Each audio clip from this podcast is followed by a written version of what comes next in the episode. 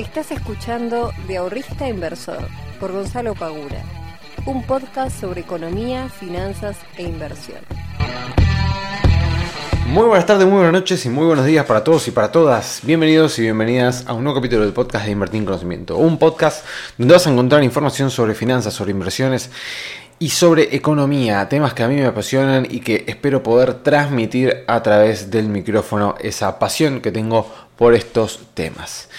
Como siempre, darle las gracias a aquellas personas que vienen escuchando este podcast semana tras semana, mes tras mes, año, tras año. Es increíble cómo pasó el tiempo desde el 2019 que vengo grabando, ya estamos en el 2022. Van más de 150 capítulos, son un montón. Así que espero que los puedan aprovechar aquellas personas que acaban de encontrarme en Spotify o en cualquier otra plataforma donde estés escuchando esto. Y en el día de hoy voy a tomar una pregunta que me hicieron esta semana en Instagram. La verdad que es una gran fuente de inspiración porque en definitiva eh, obviamente todos los contenidos que, yo hago van abocados a resolver una duda, un problema o lo que fuere que del otro lado me lo hacen saber. En este caso, una persona me preguntó qué se tiene que estudiar para aprender finanzas. Pero antes que eso, como siempre, vamos a hacer un breve eh, paneo, si se quiere, sobre lo que fue pasando en el mercado en estos últimos días.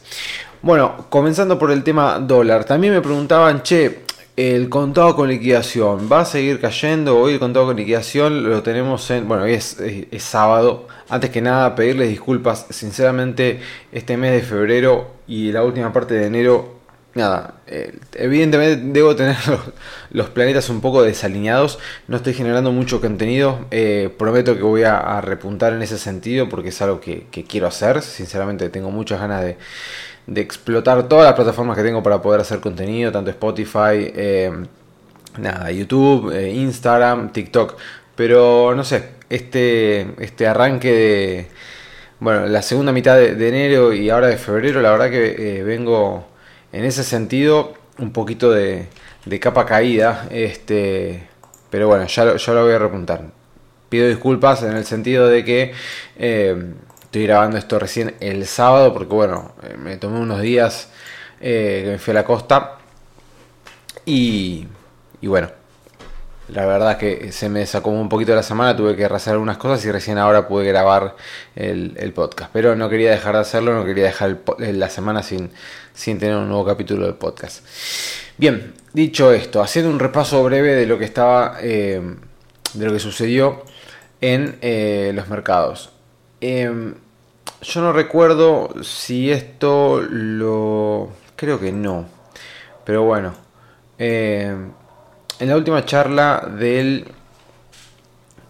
la comunidad que hicimos en vivo, mentira, no, la hice en vivo, la grabé. Eh, pero en esa charla estaba haciendo el análisis dentro de algunas cuestiones del Standard Poor's, del Nueva, etc. Y eh, el Standard Poor's en ese momento estaba recuperando parte de lo que había perdido, pero con una particularidad, que luego de la caída que comenzó el día 5 de enero y que por el momento su mínimo lo hizo el 24 de enero, desde ahí empezó un repunte. Ahora, ¿cuál es el tema? Que ese repunte, si ustedes ven, nosotros toda esta caída es una caída realmente eh, interesante en comparación a lo que venía sucediendo anteriormente. Fue una caída del 12% en dólares para lo que es el Standard Poor's. Es una caída bastante interesante. Luego de esa caída se comienza un retroceso. El problema es que el retroceso al ser esta caída claramente un impulso, lo que viene después de un impulso, si nosotros miramos al mercado como ondas, eh, podemos decir que viene impulso, retroceso, impulso, retroceso y así constantemente, hasta que en un momento eso se termina dando vuelta, o sea, pasa de alcista a bajista, de bajista a alcista y así de manera infinita. Entonces, en este momento pasamos de tener, o sea, pasamos de tener eh, máximos ascendentes y mínimos ascendentes, ahora pasamos a tener un mínimo, ¿bien? Y un máximo que por el momento, que serían los 4.587 puntos, que me está coincidiendo con el 61.8 de Fibonacci, que lo toca 2-3 veces. Entonces yo lo que decía en la charla decía, ojo, porque ahora que está repuntando y me preguntaban, che, hay que comprar, hay que esperar a ver qué pasa si logra romper esta barrera y logra ponerse por encima de vuelta de las semas de 100 y de 50 ruedas. Porque si no, esto que nosotros, este repunte que nosotros vemos es simplemente una onda de retroceso para que luego continúe una onda bajista. Es decir, si esto se llega a cumplimentar, que dicho sea de paso, si nosotros vemos cómo está este, haciendo el praxation de lo que es el mercado. Fíjense que el jueves cerró bajista y el viernes cierra bajista y se estaría rompiendo una mínima línea de tendencia este, alcista que de muy muy muy corto plazo, lo cual aparentemente estaría confirmando de que la baja podría continuar. Supongamos que continúa, ¿hasta dónde puede llegar a continuar? Bueno, estimativamente nosotros podemos decir que la baja en principio podría ir a buscar los 4.279 puntos del índice Standard Poor's y más abajo lo podemos llegar a ir a buscar en los 4.135 puntos, lo cual es una baja del 4% o del 7,30% respectivamente. Eh, aparentemente esto tiene toda la pinta de que puede llegar a suceder. Eh, está moviéndose de una manera muy muy prolija realmente. Lo único que habría que ver ahora es si eh, termina rompiendo lo que serían los 4.367. Si rompe los 4.367 es bastante probable que se vaya a los precios que acabo de mencionar. Eh, eso por el lado del índice Standard Poor's. Por el lado del Merval, si nosotros miramos el Merval, después de eh, la noticia sobre el acuerdo, tuvimos un repunte, ahora estamos en un proceso nuevamente de eh, baja. Sin demasiado movimiento, sinceramente, hay mucho volumen en los CDRs, hay poco volumen en las acciones, eh, por lo cual el mercado no se mueve demasiada, de, una manera muy abrupta. Em, está cayendo hasta los 86, 87.061 puntos. Eh, el índice Merval podría ir a buscar tranquilamente los 85.200 para luego rebotar. No tengo mucho para decir sobre esto. Em, está bastante tranquilo el mercado. Realmente eh, lo más interesante en el mercado argentino ahora son los ETF de los CDRs. Que quizás puedan bajar un poco más. Eh, teniendo en cuenta lo que acabo de decir anteriormente. Tema dólar, me preguntaron, che, ¿se puede seguir cayendo el contado con liquidación? ¿Puede seguir cayendo el MEP? Miren, yo siempre digo lo mismo. En un, em, en un contexto en el cual se estima una inflación tan alta y se espera que el tipo de cambio a fin de año sea mayor, digamos, si van a comprar dólares para atesorar y tenerlos durante un largo tiempo, no tiene demasiado sentido que se pongan a especular y, a jugar un poco a, no sé, a Low Wall Street a ver si caen un poco más o no los... No tiene mucho sentido, sinceramente. Em, si ustedes lo van a atesorar, comprarlo hoy a 210 o mañana a 215 o pasado a 205, si estamos hablando de importes importantes, yo tengo obviamente que, no sé, si quieren comprar 100 mil dólares y si les va a hacer una gran diferencia.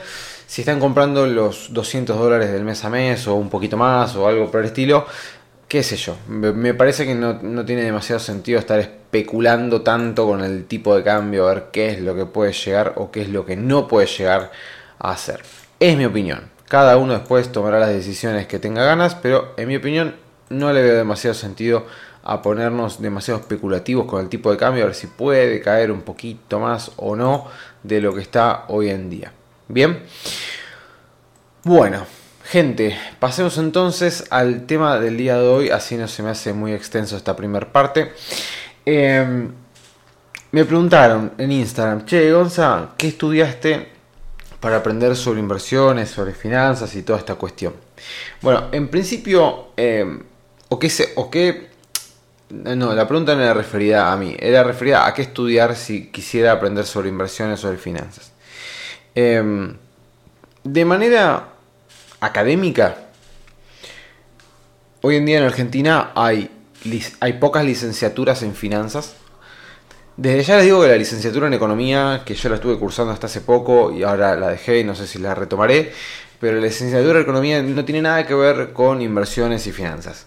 Eh, economía es una, eh, es una carrera completamente diferente a lo que ustedes se pueden llegar. No van a ver en la carrera de economía cómo invertir en la bolsa. Olvídense de eso, no tiene nada que ver. Eh, por cual estudiar economía para aprender a invertir no sería la mejor opción. Sí, obviamente te va a servir muchísimo para entender bueno, cómo funciona la economía, cómo funciona la macroeconomía, cómo funciona la microeconomía. Eh, vas a aprender un montón de estadística, de matemática, vas a aprender este, todo lo que es econometría. O sea, hay un montón de cosas que son súper interesantes y que obviamente que te van a servir para poder complementar tu parte que después querés aprender de inversor, pero no vas a aprender en la carrera de economía a cómo invertir en la bolsa o cómo invertir en criptomonedas. No lo vas a aprender ahí. Sacando la carrera de economía, si ustedes quisieran hacer una licenciatura y siguiendo por el lado de. Em, siguiendo por el lado de, de, lo académico. Si seguimos por el lado de lo académico, tenemos lo que es la licenciatura en finanzas propiamente dicha. Que no son demasiadas las universidades que las dan. No sé si alguna nueva lo habrán eh, agregado. La verdad es que desconozco pero por ejemplo, la facultad de la UADE y la facultad de... Em, eh, ay, no me sale el nombre ahora, de San Andrés, tienen la licenciatura en finanzas. Obviamente que son facultades privadas, eh, no son, sobre todo las facultades de San Andrés, no son accesibles, no es que salen 2 pesos con 50, eh, pero son facultades donde vos podés, por ejemplo, estudiar pura y exclusivamente la carrera de finanzas. Por ejemplo, la UADE tiene un campus nuevo, em, que no me acuerdo cómo, lo llaman, pero bueno, tiene un campus pura y exclusivamente que armaron nuevo. Con todas computadoras, con todo realmente como si fuese que están entrando en una oficina de un, de un broker de Wall Street. Eh, para aprender y practicar directamente dentro de la facultad, que es nada, súper interesante. Eh, creo que se llama FinLab, no me acuerdo. Eh, pero bueno, ahí sí tiene la carrera de licenciatura en finanzas y ahí sí van a ver de una manera obviamente académica y profesional, como por ejemplo armar portafolios de inversión, de este, cómo, qué son las acciones, qué son los bonos, también van a ver la parte de finanzas corporativas que es muy interesante. Ahí sí, o sea, la carrera de finanzas sí les va a servir para poder aprender sobre inversiones, tanto de la parte de mercado de capitales como de la parte corporativa, es decir, la parte de finanzas corporativas. Después tienen, por ejemplo, en la Facultad de El Salvador, si no me estoy equivocando, la carrera de licenciatura en Mercado de Capitales, que esa también es exclusiva para aprender sobre el mercado de capitales, pura exclusivamente, que también tiene este un em, ¿cómo se llama? una cantidad de materias que son muy interesantes, muy muy interesantes. También es una facultad privada, no está eh, accesible para todo el mundo. Em, y después, lo que sí, tiene las típicas maestrías o eh, posgrados. ¿sí? ¿Qué sé yo? Si quieren hacer una maestría o un posgrado en la UADE sobre, eh, sobre el mercado de capitales, lo tienen. Quieren irse a la facultad del SEMA a hacer una maestría sobre el mercado de capitales, la tienen. Ahí sí, o sea, ya pueden, no sé, estudiar cualquier, eh, cualquier carrera o así, qué sé yo, no sé, lo que quieran, contador, lo que fuere, y después te haces un posgrado, te haces una maestría y aprendes este, o te profesionalizas sobre estos temas. Eh, pero desde ya les digo que si ustedes van a meterse en la, en la, licenciatura en economía para aprender inversiones, le están pifiando. No vayan porque no van a aprender, no le van a mostrar inversiones.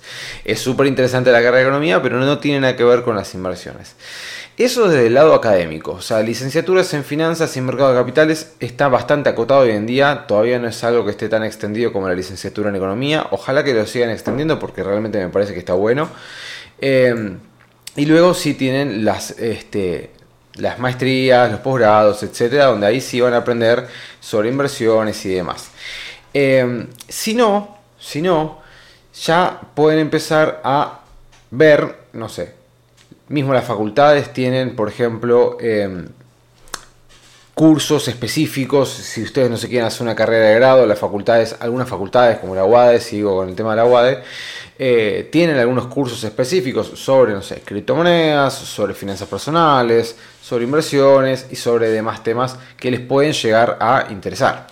Eh, algunos quizás, a mi gusto, quizás son un poquito más eh, caros de lo que te dan en contenido. No estoy diciendo que los contenidos sean malos, pero quizás se puede encontrar algo de la misma calidad o superior a a un costo o a un valor más, eh, más económico.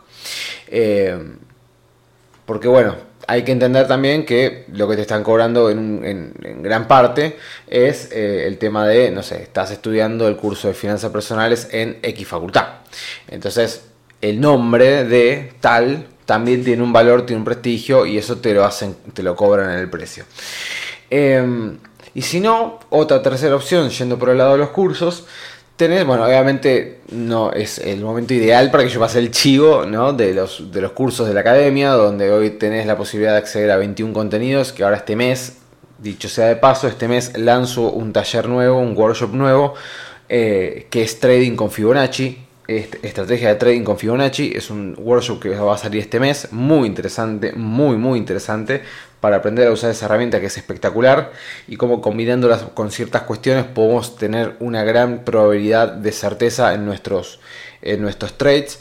Eh, pero si no tenés gente como yo este, que ofrece capacitaciones, eh, tenés realmente un montón de personas que se dedican a esto que lo ofrecen a precios inferiores quizás a facultades que pueden llegar a ser privadas o no, eh, y realmente de muy buena calidad que sí, ahí ya estás viendo específicamente cuestiones de inversiones, es decir, estás viendo eh, que querés aprender a invertir en la bolsa local, que querés aprender a invertir en la bolsa norteamericana, que querés aprender a invertir en criptomonedas, o sea, ya son cosas bien puntuales y bien específicas. O sea que si vos no te querés hacer toda una carrera universitaria o solamente querés aprender o te querés profesionalizar en invertir en la bolsa local, puedes hacerlo directamente aprendiendo con eh, una academia como la mía o con otras que ofrecen los las mismas capacitaciones eh, que ya van específicamente a aprender algo. Después tenés los libros. Los libros, sinceramente, son muy prácticos, son muy útiles, pero eh, la realidad es que los libros de, inversiones son bastante engorrosos, hasta para los amantes de las inversiones como yo, son bastante engorrosos, no lo voy a negar. Por no decir en algunos casos aburridos, ¿por qué no? Eh, y a veces hasta complejos, porque, qué sé yo, hay libros como el libro de, de no me quiero equivocar, si no es un papelón, pero si no me equivoco es el Edler, que es Vivir del Trading. Y es un libro está bueno. El libro Vivir del Trading está bueno. El tema es que cuando yo empecé a saber em, estrategias y, y, gráficos dentro de un libro y te empiezas a explicar ciertas cuestiones que en papel en lápiz y papel o, lo que fuere escrito es bastante complejo, es medio aburrido, es engorroso, no se termina quizás de entender completamente lo que el autor está queriendo expresar. En cambio, cuando, no sé, yo te muestro un video y te explico lo que es un soporte y una resistencia, te lo empiezo a marcar mientras vos lo estás mirando, es mucho más tangible, es mucho más fácil de entender la idea, o te explico, no sé, cierta estrategia es mucho más fácil poder verla en un video que verla en un libro. Eh, los libros que a mí más me gustan de inversiones y de finanzas quizás son aquellos que no se abocan tanto a mostrarte eh, estrategias, sino más bien a una parte teórica. Eh, y después las estrategias verlas más, me parece, por lo menos para mí, más fácil verlas en video, más fácil que alguien te las esté explicando, por más de que esté grabado, me parece que es mucho más práctico, mucho más tangible y ese conocimiento queda este, grabado de una manera más pragmática. Tengamos en cuenta también que hay una estadística, que ahora no recuerdo los números, pero de que lo que nosotros leemos, lo que nosotros aprendemos de un libro es un porcentaje bastante más pequeño de lo que nosotros terminamos reteniendo que cuando aprendemos por videos o por audio. Eso no lo digo yo, eso está, este, ustedes lo pueden buscar. Entonces, lo que nosotros podemos llegar a aprender de un libro es muy bueno, me parecen los libros que son complementos geniales, pero que sí o sí lo que eh, no me quedaría solamente con estudiar de libros. eh, los libros me parecen un muy buen complemento como para poder eh, reforzar lo que estamos aprendiendo en videos o en cursos presenciales, mismo en la práctica, pero no me quedaría solamente con los libros. Pero ya que algunas veces me, han preguntado sobre libros, voy hoy a nombrar tres libros que para mí, por lo menos, han sido útiles em, para diferentes cosas, pero que para mí han sido realmente útiles y que creo que pueden llegar a ser útiles también para cualquier persona que quiera aprender un poquito sobre finanzas, sobre economía y sobre inversiones. El primero de todos, este lo he mencionado y creo que está en Instagram, se llama Mercado de Capitales, Manual para no especialistas. Es un libro que lo sacó el Instituto Argentino de Mercado de Capitales, que es como si fuese un manual eh, introductorio de... Eh, lo que es el mercado argentino, el mercado local. Si bien algunas cuestiones han quedado, no sé si han sacado alguna edición nueva renovando eh, instrumentos y cosas por el estilo, pero puede llegar a pasar de que algunas cosas han quedado un poquito viejas este, en comparación de los instrumentos y de las cosas que tenemos hoy en día. Por ejemplo, los, ETF, CDRs de ETF, y no lo van a encontrar en este libro a menos que hayan sacado una edición ayer. Eh, si no, muy difícil. Pero es un libro que habla sinceramente de un panorama general de lo que es el mercado de capital argentino, de cómo, se, de cómo está distribuido, cómo está segmentado, cuáles son los activos, las acciones, te explica sobre acciones, sobre bonos, sobre fondos comunes de inversión. Es un libro que tiene muy poquitas páginas, son 260 carillas, pero es un manual introductorio, me parece bastante interesante que le puede llegar a interesar a cualquier persona que está recién comenzando eh, a instruirse sobre inversiones y que quiere entender un poco qué es la bolsa local, qué es el mercado de capitales y cómo funciona y cuáles son los instrumentos que cotizan dentro de la bolsa. Eso por un lado, un libro bastante más técnico eh, de un autor que a mí me gusta mucho, que es un doctor en economía que se llama Guillermo López Dunrauf eh, que es Introducción a las inversiones financieras. Es un libro también bastante cortito, lo van a poder encontrar en Mercado Libre si no me equivoco. Tiene creo que, sí, son 200, menos, menos de 200 carillas. Es un libro bastante corto, pero acá ya, este, al buen estilo de Guillermo eh, López de Unrauf, se mete directamente desde una parte mucho más elaborada, mucho más técnica y académica. Quizás en algunos puntos puede llegar a ser un poco más engorroso para aquella persona que recién está comenzando, pero no tiene ningún tipo de desperdicio, porque no solamente explica de manera eh, detallada cómo funcionan activos financieros y este, cómo podemos utilizarlos a nuestro favor, sino que no solamente te cuenta y te lo relata, sino que te muestra de la forma matemática en que funcionan estos activos financieros. Así que es un libro realmente muy bueno que recomiendo que lo puedan leer. Introducción a las inversiones financieras de Guillermo López de. Y después, ya para aquellas personas que ya tengan más conocimiento, que ya estén más duchos y que quieran empezar a buscar eh, estrategias de cobertura sobre sus tenencias, por ejemplo, en acciones eh, locales, les recomiendo que lean el este, libro de Germán Marín y de Mariano Pantanetti, Opciones financieras, estrategias para operar en el mercado argentino. Este libro no se lo recomiendo a una persona que recién esté empezando, que no tenga conocimientos previos, se lo recomiendo a una persona que ya tenga conocimientos sobre acciones, que ya vea cómo funciona el mercado, porque es un libro bastante más complejo, bastante más eh, técnico y realmente el tema de opciones financieras no es un tema fácil. Pero es un libro que está muy bien explicado, tiene un montón de ejemplos, eh, te muestra gráficos, te explica al detalle cómo funcionan las opciones financieras, cómo este, uno puede obtener los resultados, cómo puedes limitar las pérdidas, en fin, un libro realmente también no demasiado largo, este, es un libro que tiene 260 carillas, pero realmente es buenísimo. Eh, yo a Germán lo, lo, lo, conozco, es más, es el que tengo como, asignado como asesor financiero mío en Bull Market Brokers. Así que, este, nada, el pibe es un fenómeno. Así que léanlo, ese libro, pero de vuelta, no lo lean si no tienen conocimientos previos. Bien, bueno, gente, nada, se me extendió un poquito el podcast. Espero que les sirva. Cualquier comentario que me quieran hacer, ya saben que me pueden escribir al Instagram. Como siempre, les agradezco un montón estar una vez más acompañándome en el podcast. Les mando un muy fuerte abrazo, que tengan un lindo fin de semana. Chao.